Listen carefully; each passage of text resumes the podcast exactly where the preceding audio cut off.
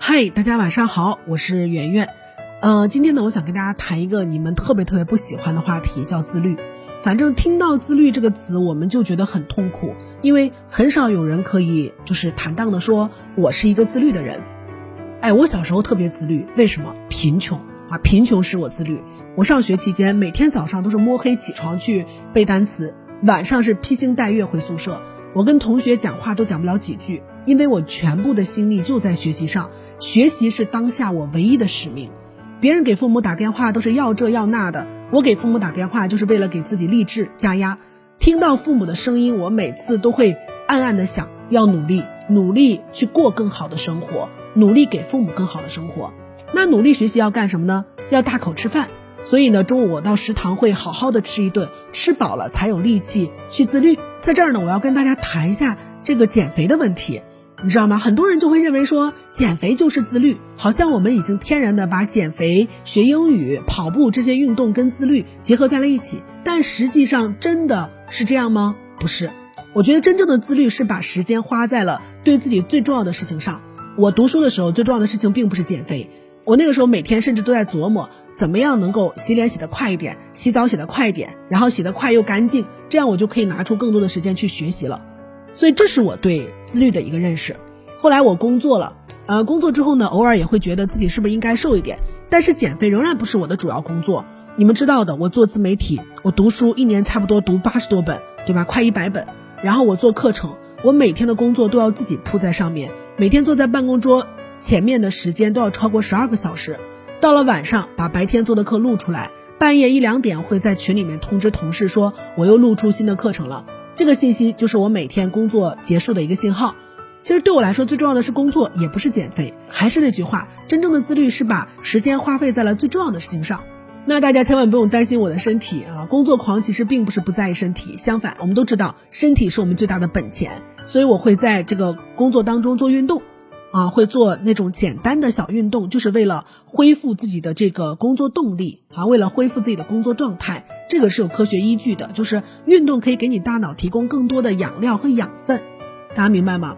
就运动可以给大脑去提供更多的养料和养分啊，这样的话会让你工作起来更活跃。所以呢，你可以工作两个钟头，运动十五分钟。但我运动的目的并不是减肥，因为我觉得减肥不是当下的阶段里面最重要的一个事情。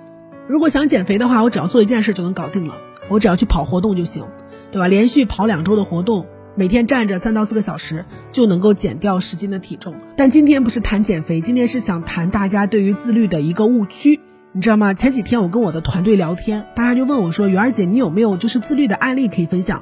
我说有啊，我坚持写东西写了快三年了，我每天写一篇文章，不管好坏，我还写出过全网阅读超过千万的文章。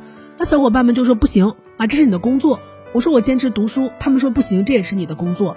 他们其实颠倒了一个因果关系，啊，就是做自媒体和这个读书，其实本来不是我的工作，我觉得很重要，所以我自己坚持做。然后呢，做的过程当中就觉得是不是可以把它变成工作？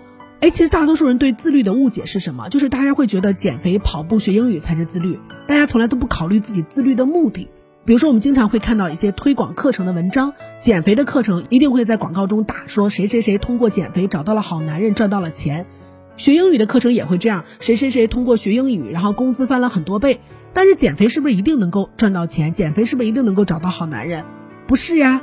是不是学英语工资一定能翻倍？也不是呀。就大家去自律的时候，只是很模糊的觉得。减肥可以找好男人赚钱，学英语可以工资翻倍。大家其实更应该想的是另外一个问题，就是如果我想赚钱，如果我想工资翻倍，如果我想找到好男人，我应该怎么做？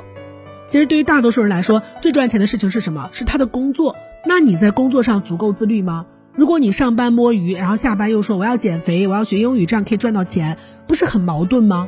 所以专心于工作，沉醉于职业，是不是最好的努力？是呀。所以说，我们一定要抓到什么？抓到自己自律的目的。你知道目的了，然后你就知道自己为什么自律了，然后你自律起来就没有那么痛苦了，因为你可以看到反馈。最痛苦的是那种他想要的其实是财富甚至暴富，却没有专心在想如何赚钱，一直都在瞎自律，什么减肥呀、学英语呀，哎，这样是不行的。这样的话，你做不到会自我否定，你做到了也达不到自己的目的，还是痛苦。而一旦你能够把重要的事情跟你最重要的目的结合起来，你做什么事情都会不别扭。你比如说，有没有发现明星减肥很快。前些天那个前锋胖了上新闻啊，大家都觉得不可思议，确实挺不可思议的。因为啊，明星他们真的真的真的在减肥方面比普通人要容易啊。为什么这么说？因为他们天天在镜头面前曝光。我有个明星朋友，他就跟我讲，他说他们小区住了一位非常资深的主持人。